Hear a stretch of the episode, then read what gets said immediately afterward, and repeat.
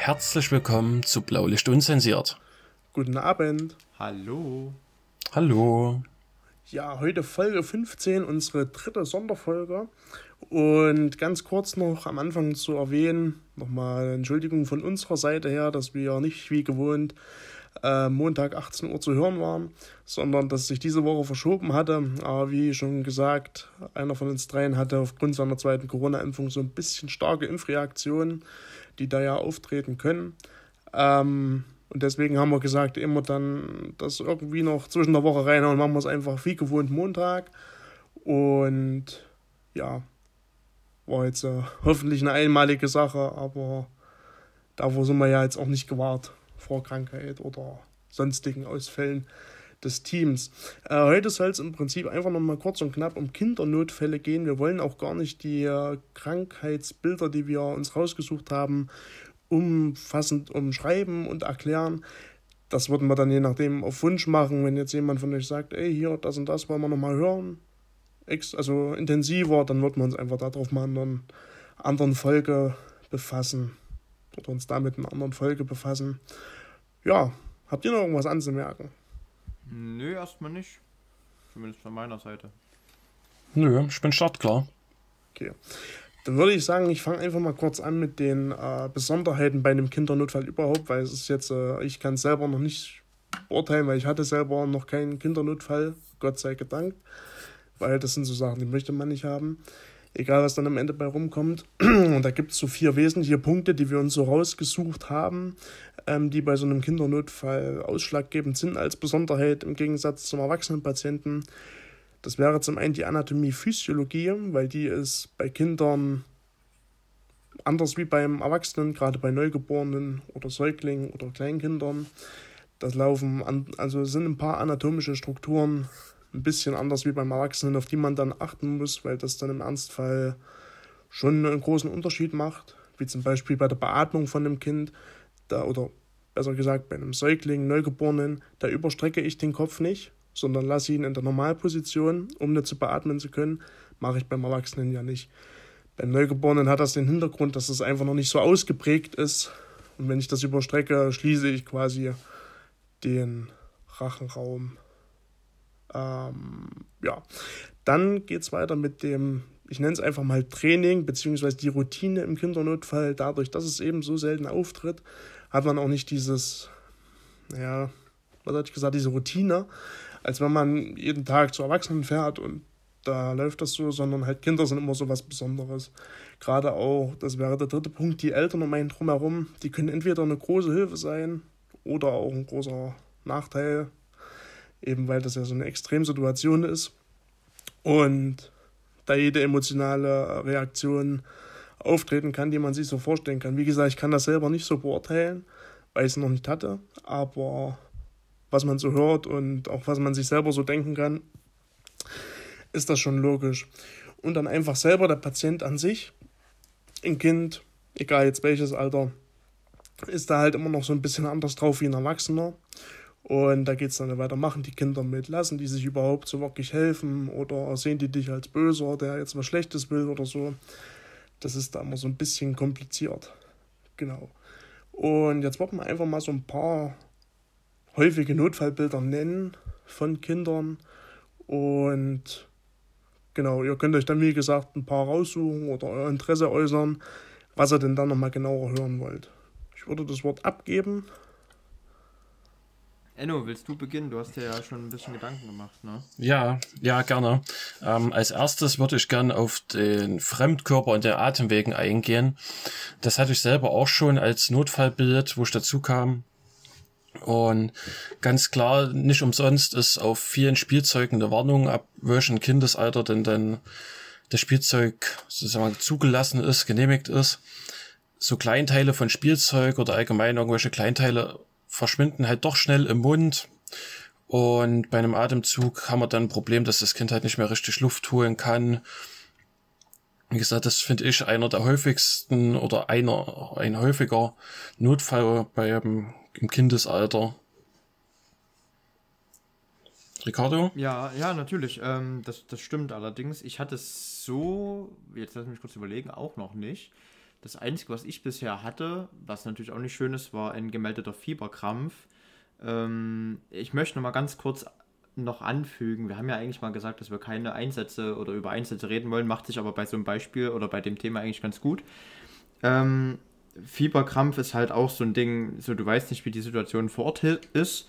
Und bei uns, ähm, der Schumi hat es ja schon gesagt, die Eltern können ein positiver Aspekt sein oder negativer. Bei uns war das so ein ganz gemischtes Ding. Ähm, auf der einen Seite war die Mutter halt da, um das Paracetamol letztendlich rektal zu applizieren, was einem ja dann als Rettungsdienst doch ein bisschen unangenehm ist, wenn man da so oder so am Patienten am, am Hinterteil rumfummeln muss und bei einem Kind sowieso. Ähm, und auf der anderen Seite halt, die war schon sehr aufgelöst, die Mutti. Aber ich denke mal, das ist ganz natürlich. Letztendlich ist es nichts, was man irgendwie auf die leichte Schulter nehmen sollte, weil auch so ein Fieberkrampf, beziehungsweise ja im Allgemeinen Krampfanfall beim Kind ist halt doch schon ein bisschen heftiger als beim Erwachsenen, weil da gehen einem tausend Gedanken durch den Kopf und da eine klare Linie zu fahren ist ja schon nicht unbedingt so einfach, wie man sich das manchmal denkt. Genau, da wären wir auch schon bei unserem dritten Beispiel. Ich würde mich da einfach mal Enrico angliedern, weil das ist, denke ich mal, auch so mit. Also man muss halt immer sagen, leider der Klassiker sind so Ertrinkungsnotfälle oder allgemein alles so, was im Schwimmbad da passiert, wenn der Kopf mal zu lange unter Wasser ist oder man fällt ins Becken und kann nicht schwimmen. Ähm, das ist auch so ein Klassiker bei Kindern. Ja, gerade bei der aktuellen Jahreszeit, gut, jetzt geht es auf den Frühling zu, aber im Winter, da hört, kriegt man es ja leider öfter mal mit, ne? Ja, gerade wo jetzt, also ich hatte es ja, man konnte es ja ganz gut in Medien verfolgen, dass in vielen großen Städten die Seen zugefroren waren und so. Da aber halt blöderweise immer noch nicht so die Erlaubnis da war von Behörden, hier, ihr könnt die Eisflächen betreten, wo man dann auch schon eigentlich, also auch eine Art von Ertrinkungsnotfall, das Einbrechen ins Wasser. Das zieht halt immer noch so ein bisschen den anderen Rattenschwanz mit hinterher, ob man überhaupt das Kind wieder aus dem Wasser rauskriegt. Und genau, das ist noch so mit der traurige Klassiker eigentlich, wo sich dann, wenn es blöd läuft, die äh, Kinderreanimation oder Säuglingsreanimation, je nachdem, von welchem Alter wir jetzt sprechen, angliedert. Die ist auch in manchen Punkten echt sehr unterschiedlich zum Erwachsenen. Da bedarf es auch viel, wo man ja, überlegen muss, ähm, was da jetzt genau anders ist. Es sind Kleinigkeiten, aber genau diese Kleinigkeiten machen dann eben den Erfolg aus. Wie gesagt, wir schweifen jetzt hier nicht aus, weil dann könnte man wahrscheinlich über alte Krankheitsbilder 20 Folgen machen. Das können wir ja machen, ähm, wenn wir ähm, keine Themen mehr haben. Genau. Haben wir ja genug Zeit. Genau. Jede Verfahrensanweisung einzeln. bis wir dann, bis wir dann irgendwann gar keine Zuschauer mehr haben, genau. Was mir noch einfällt als, äh, als Krankheitsbild, eben weil ich es auch so aus dem eigenen, also wie gesagt, ich hatte zum Glück noch keine Kindernotfälle, aber was man halt so auch von befreundeten äh, ja, Eltern mitbekommt, sind so ähm, Intoxikationen, also Vergiftungen. Kinder nehmen alles irgendwie in den Mund. Das geht draußen los mit irgendwelchen komischen Bären, die man eigentlich nicht essen sollte. Oder zu Hause, da ist dann aber irgendwas schiefgelaufen, wenn die Kinder an Medikamente rankommen oder so. Das ist dann auch immer, ja, doch denke ich, sehr kompliziert, weil das Kind kannst du halt schlechter fragen wie einen Erwachsenen, was haben sie denn jetzt genommen oder so. Ja, das stimmt. Das hatte ich tatsächlich auch schon. Da sind wir zum Kindergarten gefahren und da wurde auch gemeldet, ähm, Vergiftung, aber die wussten eben nicht mit was. Und wir haben da wirklich eine halbe Stunde lang versucht, aus dem Jungen rauszukriegen, was er sich in den Mund gesteckt hat. Letztendlich haben, hat er dann irgendwann mal gesagt, es war nichts, aber am Anfang stand eben im Raum Giftpilz. Und das ist eben nicht so lustig oder schön, weil ne, dann geht es halt auch los, dass du dem vielleicht Aktivkohle geben musst. Also war nicht angenehm. Und das ist eben genau das. Du kannst die Kinder nicht fragen, hast du das genommen oder nicht. Der war, glaube ich, vier Jahre alt. Der redet nicht mit dir wie ein Erwachsener. Und da ist halt auch immer noch, was ich eingehend gesagt hatte, der Patient selber, die Patientenpsyche, nennen wir es jetzt einfach mal, oder wie wir es in der Fachsprache auch nennen, die Patienten-Compliance, wie macht der Patient mit. Ähm, die ist ja da dort dran, dass man weiß ja selber, wie man als kleiner Junge war oder als kleines Mädel. Manchmal war man schüchtern, gerade wenn fremde Leute kamen. Hm, da erzähle ich jetzt ja nicht unbedingt frei von der Leber weg. Aber ist ja noch verständlich eigentlich vom Kind her. Enno, hast du noch ein Beispiel? Ja, was ich auch noch so als ähm, typischen Kindernotfall definieren würde, so Verbrennung, Verbrühung. Klar kommt das auch bei Erwachsenen vor aber doch verhäuft, finde ich, im Kindesalter hatte ich zum Beispiel auch schon äh, das ein oder andere Mal den Einsatz. Die Kinder, die sehen auf der Anrichte eine Tasse stehen oder was auch immer. Die sehen nicht, was da drin ist. Und wenn da sich die Eltern gerade einen schönen Tee aufgebrüht haben, die Kinder sehen einfach nur die Tasse, wollen die Tasse haben und schwupps haben sie das heiße Getränk, was auch immer, dann über sich geschüttet. Das liegt halt auch dann der Spieltrieb, wo man auch sehr drauf aufpassen muss, finde ich. Und da haben wir auch wieder den Unterschied, dass Kinder sind kleiner, haben weniger Körperoberfläche. Da tut so eine Tasse Tee halt doch mehr Schaden anrichten als bei einer Erwachsenen. Ne? Ja, das stimmt. Mm, erzähl mal kurz, Enno, so, was, was sollte man denn da beachten, so, wenn zu Hause das kleine Kind, ob das nun Bruder ist, Schwester oder wer auch immer, äh, wenn sich dann das, das doch irgendwie verbrannt hat? Gibt ja so ein paar Irrtümer, die in der Bevölkerung verbreitet sind. Ja, prinzipiell muss man halt unterscheiden. Ähm, wie viel hat sich das Kind verbrüht verbrannt. In der Anfangsphase soll man ja erstmal kühlen. Und je nachdem, wie schlimm es halt ist, äh, dann doch vielleicht mal über den Rettungsdienst nachdenken oder zumindest selber mal mit dem Kind in die, zum Arzt fahren oder ins Krankenhaus. Ne? Ja. Wobei man vielleicht so, das ist mir nämlich auch so ein bisschen aufgefallen, was ich so kommuniziert bekommen habe von manchen Leuten, mit denen man sich mal über Erste Hilfe oder so unterhält oder auch durch meinen Erste Hilfe Ausbilderkurs wurden wir da sensibilisiert. Gerade was das Thema Kühlen angeht. Kühlen ist ja immer, wir packen da Eiswürfel drauf oder so, soll man ja gerade bei Verbrennung, Verbrühung nicht machen, sondern da lauwarmes Wasser nutzen. Ja, so handwarm, genau. sagen sie doch immer. Genau. handwarm. Das ist das Wichtige. Ja auch, haben ja auch einen Bildungsauftrag, den wir hier erfüllen wollen. Ja, deswegen habe ich ja gesagt, dass wir da nochmal kurz einen Unterschied erklären müssen zu dem, was dann der professionelle Rettungsdienstler macht und was eben der Laie so draußen normalerweise macht, was ja nicht schlimm ist, weil es einfach so verbreitet ist in der Bevölkerung. Ich meine, wer kennt es nicht? Hast du heißes Wasser auf den Finger gekriegt, machst erstmal kaltes Wasser drauf, ist klar. Ist ja ganz normaler Effekt. Ja. Der Enno hat noch einen Stichpunkt, der ihm sehr am Herzen lag. Na, ich dachte, wir machen das zum Schluss und wir machen erstmal die, den Rest noch. Ja, so, ich, ich okay. hatte noch den ähm, Pseudo-Krupp. Das sagt jetzt vielleicht nicht dem ah, einen oder anderen stimmt, so viel ja. was. Ähm, letztendlich könnte man einfach sagen, das hört sich anfänglich an wie, wie eine Erkältung, aber es ist schon ein sehr trockener Husten, der, der klingt richtig bösartig. Ähm, und das kann dann auch mal ganz schnell zum Notfall werden. Das kann bis dahin gehen, dass das Kind dann halt auch das Atmen einstellt im schlimmsten Falle. Was dann uns jetzt so gelehrt wurde, ist auf jeden Fall erstmal ganz wichtig. Man kann einfach das Fenster aufmachen, ein bisschen kühle Luft versuchen dem Kind zu geben. Das hilft da auf jeden Fall schon ganz gut, so für den, was, was heißt für den Alltag, aber für denjenigen, der zu Hause den Notfall gerade miterlebt. Und ähm, wenn das so ist, dass halt das Ganze ein bisschen ausartet, dann auf jeden Fall den Rettungsdienst rufen, da keine Scheu vor haben, weil gerade bei Kindern das kommt ganz auf den Typ auch drauf an. Manche kompensieren das länger, manche eben nicht. Und wenn es dann doch schon ausgeartet ist, dann ist es vielleicht manchmal schon zu spät. Ohne jetzt jemandem Angst machen zu wollen, aber es ist halt einfach so. Das ist halt auch dieser Punkt, was ich erwähnt hatte mit der Anatomie, Physiologie, wo wir bei der Physiologie diesmal wären, also quasi, wie funktioniert der Körper oder was macht der Körper in welchen Situationen. Da sind halt Kinder so ein bisschen, ja, so kleine Arschlöcher, sage ich einfach mal.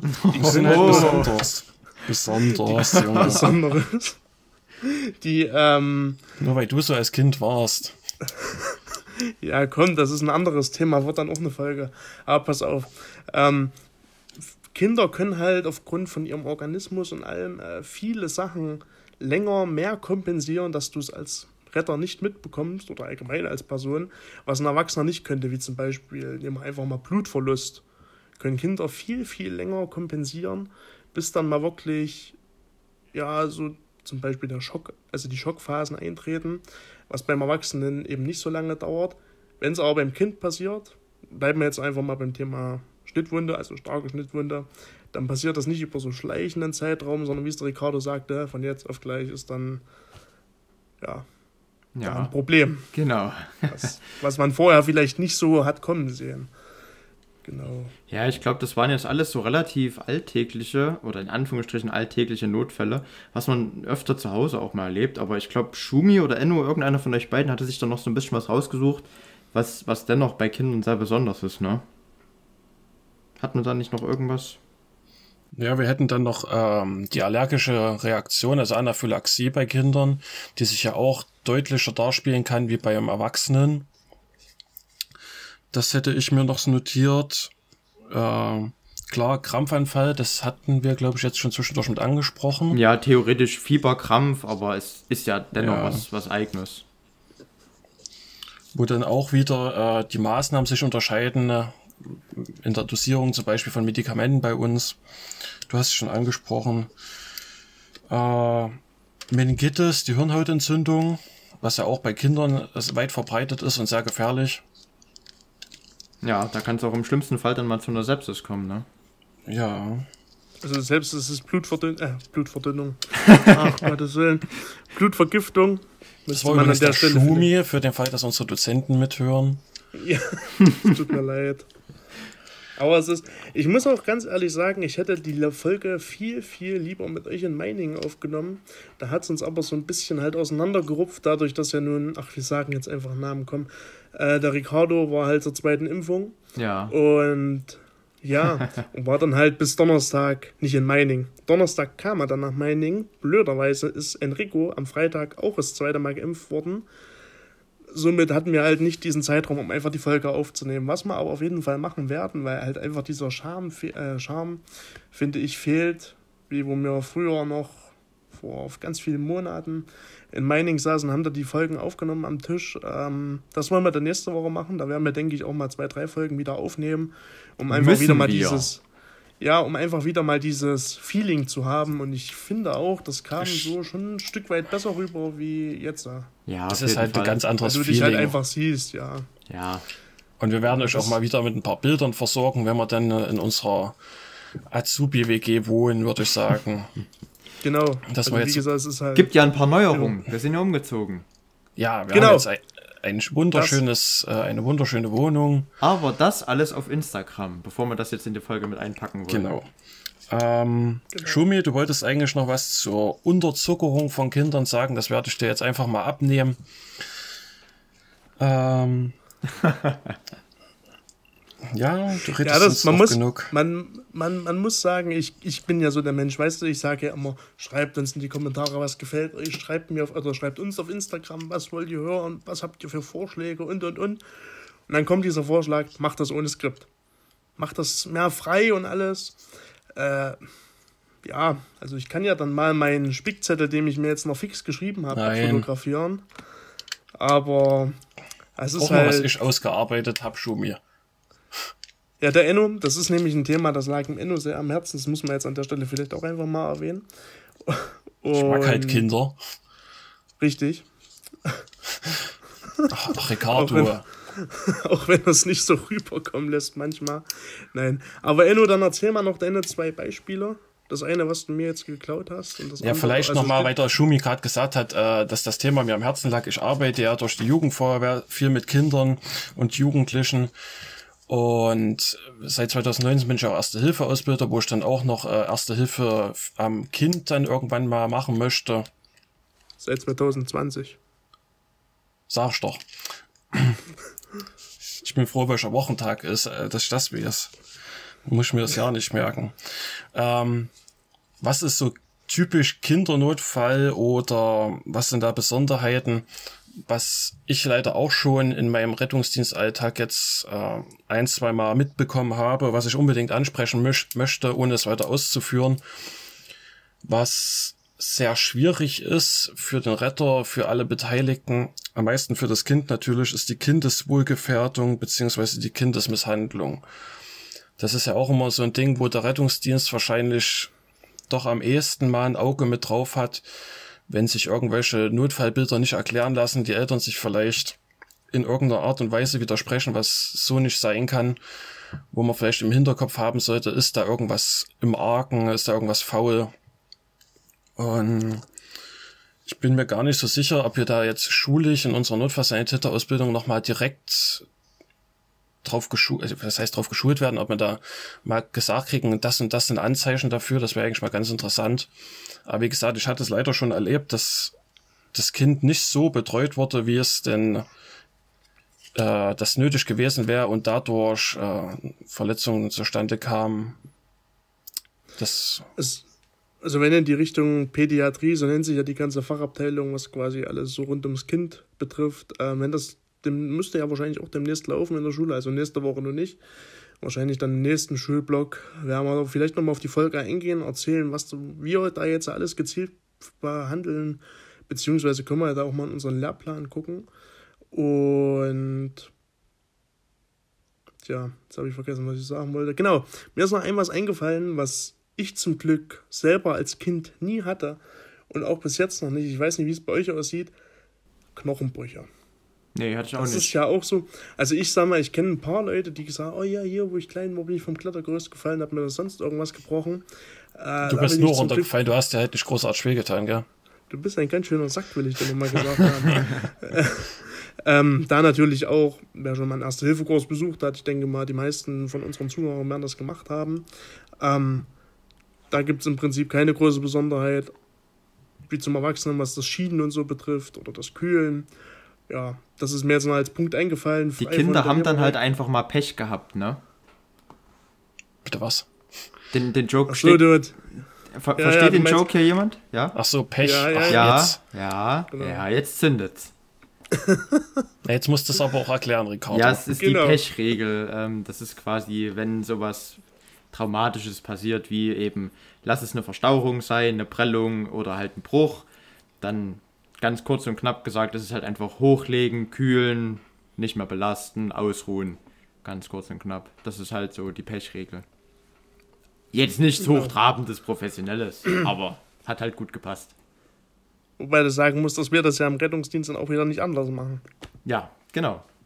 Das ist es.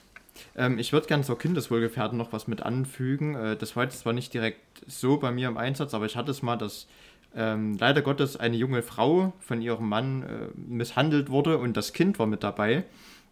Und das hatte zwar nichts direkt mit Kindeswohlgefährdung zu tun, aber die Psyche des Kindes äh, spielt ja auch eine große Rolle. Weil die Kleine hat sich letztendlich den ganzen Einsatz lang über nicht gemeldet und deswegen ist die so ein bisschen in Vergessenheit geraten.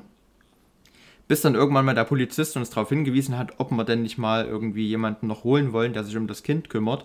Also gerade so sozialpsychiatrischer Dienst beziehungsweise Jugendamt, äh, das sollte man dann halt auch nicht vergessen. Ne? Die Kleinen kriegen alles mit und die nehmen das anders auf als ein Erwachsener, der das verarbeiten kann. Weil für Kinder ist sowas dann doch schon eine sehr harte und stressige Situation.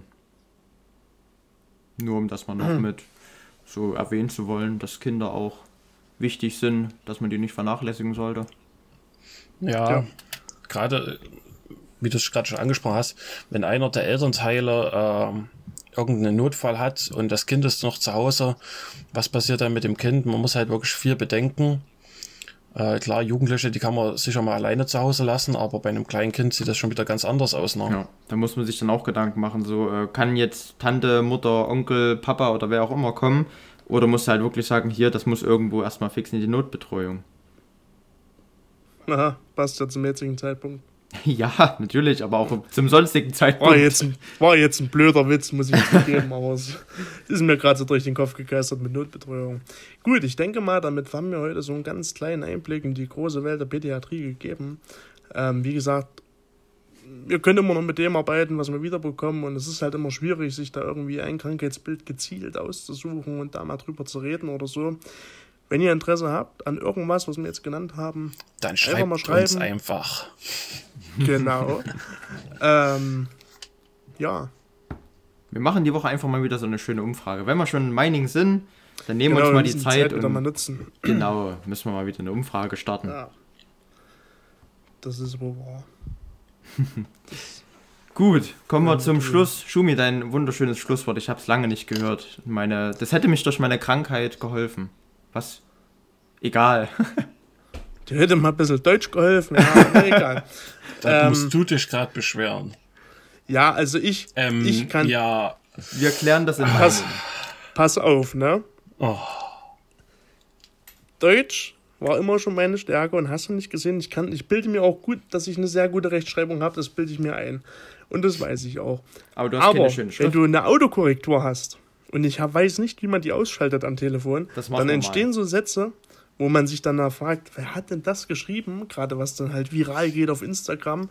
Und dann sitzt du da und denkst dir, hm, wenn wir uns ja, in der Schule dann wiedersehen, kommt, dann kommen nach fünf Handy. Minuten die bösen, Dann kommen nach aus. fünf Minuten die bösen WhatsApp-Nachrichten. Was soll denn das? Und denkst du mal nach und liest du dir das durch und hast du nicht gesehen. Und dann sitzt du da. Anscheinend ja hm, nicht.